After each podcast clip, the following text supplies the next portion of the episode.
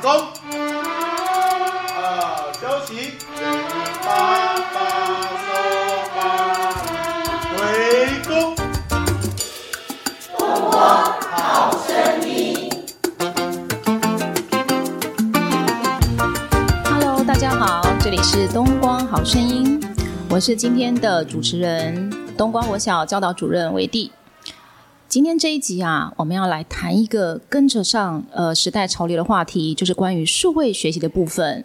那先跟大家介绍，我们今天请来一位学校非常专业的资讯老师张光宇老师。各位观众，大家好。好，那光宇老师呢，在这个学校里面推动数位学习上不遗余力。呃，我们都知道啊，我们希望透过数位学习啊，带给孩子通往世界的这个数位资源。但是其实啊，我们不太知道那个孩子他会通往哪里耶。所以透过呃老师，透过家长，呃带领孩子善用这些数位资源啊，那其实是带领孩子去汲取当中的养分哦。那我们也希望我们带给孩子的数位学习是所谓的数位牛奶。也就是传达、传递出一些营养给孩子，而并不是数位糖浆。所以啊，在学校端，我们会建立一个比较安全的数位环境。呃，近几年来啊，这个教育部在推动这个数位学习当中啊，各项也呃配发了许多的载具，强调班班有网络，生生用平板。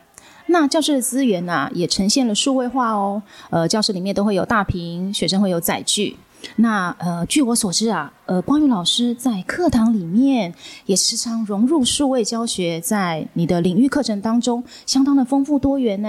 那我想请呃光宇老师来谈一谈，你怎么样融入你的领域，呃，以及融入的这个方式还有时机，来跟大家做一个分享。好，谢谢主任。没错，刚刚如主任所说的哈，我们现在科技融入呃融入在课程当中已经越来越活跃了。那我们班的话，以我们班为例的话，因为我是高年级的导师，那我们班的话呢，是以主要是以教育部主推的英才网为主为主要的学习的。那再搭配它的四学的架构，那相信之前有听前几集的观众们，就是应该知道四学的话呢，我们会让孩子先。学呃，先看影片自学，嗯，然后呢，了解了这个课程的学习重点以后，老师再嗯看后面的数据，然后了解孩子们的不会的问题以后呢，以学定教来建立我们的教学目标。嗯，那接下来的话呢，我们还会除了做这样子课程当中的一个学习以外呢，我们还会。考试前的话呢，我们还会利用数位游戏式的一个测验平台，是，例如我们熟知的 Quiz 卡户，还有比较少见的 Brookit 或者 Word War 这些平台呢，让孩子们其实提升孩子们的学习动机，然后也建立我们的形成性评量，了解。呃，学生是否在达成有达成课堂的一个学习目标？嗯，好。所以就是说啊，我们虽然是透过一些比较活泼的方式，但其实我们也是在检视孩子的学习的状态。哎，那我看过老师，就是关于老师，呃，虽然是呃在英才网这样的架构下带领学生学习，但是学生自学的部分相当重要。是哦，因为学有学生的自学，我们才能够以学定教，对吗？好，那所以这个部分哈。呃，就是呃，也提供大家做一下参考，了解一下老师在课堂当中啊是怎么样引导孩子做一下数位学习。但是我们的学习，嗯，不是只有发生在课堂当中，好，那其实在家里啊，像关于老师，呃，也会搭配课程，然后派发数位学习的任务给孩子，哎，那这边啊，想呃请教光云老师哈，呃，在呃课堂里面派发这个功课有哪些需要考量或留意的事情？呃，这个线上作业的类型，老师这边大概派发了哪一些呢？呃，介绍让我们大家知道，嗯。好的，那要留意的事情的话，其实我在派发任务给孩子的时候，会有两件事情是我一定会注意、一定会特别留意的。第一个是时间，就是孩子们的视力保健，就是也是很重要。虽然我们推广平板、推广自学，但是他们的视力保健，所以因此我会让孩我的。一般我的设定的一个任务的话呢，不会超过二十分钟，让孩子们可以在二十分钟之内完成。那我也会告知家长，避免家长可能会觉得说，哎，孩子好像都拿着平板，然后呃用太久，然后那个视力受损这个部分，所以时间的部分我自己我就会去掌握。然后第二个部分是难易度，因为如果是太难的部分的话，如果没有老师去解释，其实孩子看影片他并没有办法自学就会。所以我们预习的话是自学它的一个概念，这个单元的概念而已。那有有的时候我发派发给孩子的任务，除了是预习看影片。然后做一个两到三题的小题目以外，我还会有一个可能有时候会有复习的测验哦，复习对。然后在英才网上的话，我们称为纵贯诊断。这个诊断其实它还蛮特别的。它的诊断的话呢，它是它是一个跨年级的一个诊断测验，它可以跨到比如说我六年级这个孩子他不会，他这个单元不会。比如说比与比值，他不会，那他会下修，会跳出五年级相关的题目。如果还是不行的话，他就会到跳四年级的题目，他会一直下修，让老师们可以知道说，哎，这个孩子他的程度到底应该是停留在哪里，那才可以做一个个人化的补救教学这样子。好，那诶。原来啊，现在非常的清楚了解了，就是说，呃，我们不是只有在看医生上面，比如中医上面会有望闻问切这样的过程哦。原来学习上面也可以透过学生的做测验做学习，然后了解说，哎，学生他在哪部分是比较不足的，所以有这个诊断式的这个方式出现。那关于老师。学生呃，透过这样的纵贯诊断测验，他们可以看到他们自己诊呃测验出来的结果吗？还是说要透过老师端这边，然后来掌握每个学生的学习状态？嗯，基本上结果的话是从老师端，因为其实孩子的话这边都是数据，那孩子他只知道这个单元他不行而已，但但。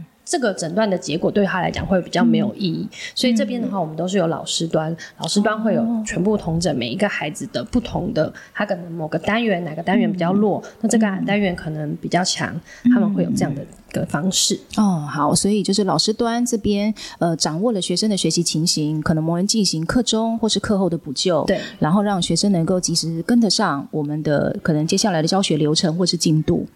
那在学校端，老师会帮这个学生来掌握。那呃，学校老师也会纳管平板。那学生也会延长他们的学习时间，回到家中。那其实家长也是很重要的一个教育伙伴呢，哈，就是我们一起来共同为孩子努力。那老师在呃这个部分啊，会怎么样建议家长？呃，就是刚刚前面有提到说，哎，我们希望带个孩子通往这个世界的数位资源，但是我们作为师长的，可能也要知道孩子他在这些数位网络里面到底做了些什么事。那呃，关于了老师这边有没有一些建议，就是让家长可以一起掌握、一起陪伴呃孩子们来做数位学习的呢？嗯，好，那这边给家长的一些参考的话呢，呃，我们分成低、中、高年级，因为每个年龄段的孩子其实他需求会不太一样。那低年级的话，其实呃，有一有一派是认为说低年级不太适合，还不要尽量不要使用太多的载具、平板等等的。那其实低年级的话，我会比较。建议家长可以初步让孩子们操作就好了，就是了解平板的操作，这样子他到了升上中年级的时候，其实他衔接会比较快。他可以了，可以家长可以陪着孩子，比如说扫描 Q R code，然后登录练习登录，向孩子们打打字，打自己的名学号，打一些数字等等的密账号跟密码。那其实，在一年级的部分，我们就已经都建好 Open ID 了，所以一年级的孩子其实都是可以。登录英才网是没有问题的哦。嗯，对，那中年级的部分的话，我就会比较希望家长可以，嗯，去关心孩子们平板操作。他们第一个平板操作基本上要开始到经手了。嗯，经手。对，然后呢，开始奠定一个比较稳固的基础。他们要固定会有自学的这个概念的流程了。然后呢，这个时候其实我也觉得家长的给予的陪伴。办学就是家长跟孩子一起共学这件事情，其实是蛮重要的。就是可以跟着孩子一起来去做一个，其实当成一个呃家庭的互动，也也是一个不错的媒介。所以老师这边建议就是，如果是属于亲子共学的部分，对，我们中年级家长端就可以开始加入了。对对对，好。那关于老师，那高年级的部分，我们该怎么样陪伴孩子呢？嗯，高年级的部分的话，其实高年级他就因为在中年级已经是。平板操作已经熟了。那高年级其实我他们开始会拓展到到各个层面的呃延伸学习，加深加广。所以呢，呃，那家长可能去陪伴孩子的时间可能没有办法那么。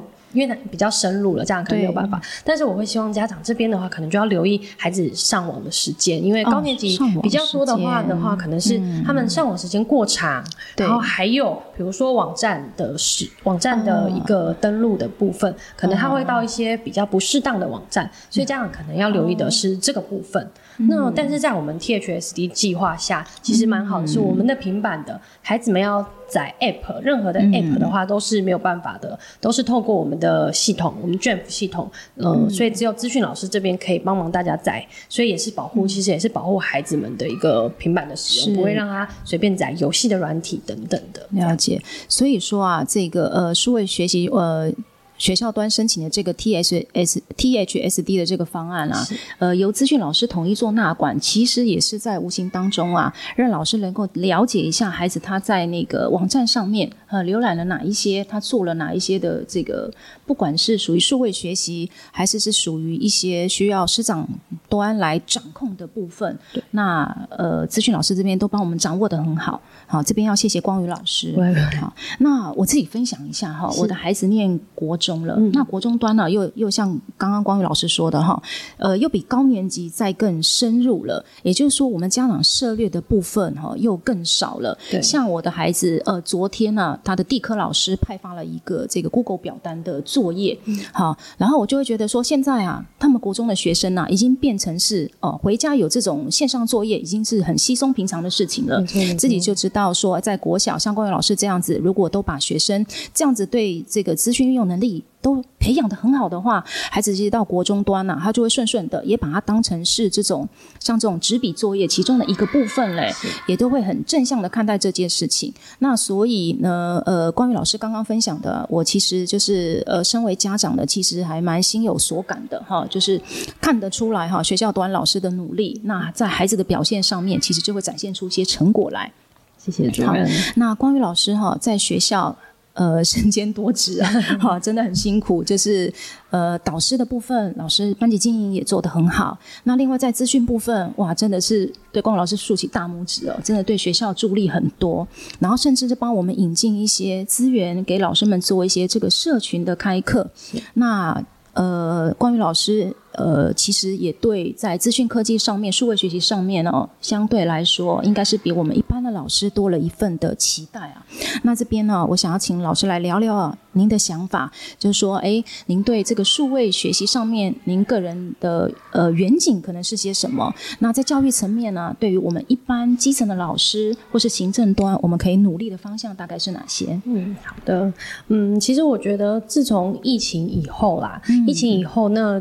家长啊，不管是家长、孩子，还有老师，对于平板或者大屏这些资讯科技去融入到学校里面、融入到课程里面这件事情，接受度已经变成是非常的 OK 了，已经是没有问题了。那所以那。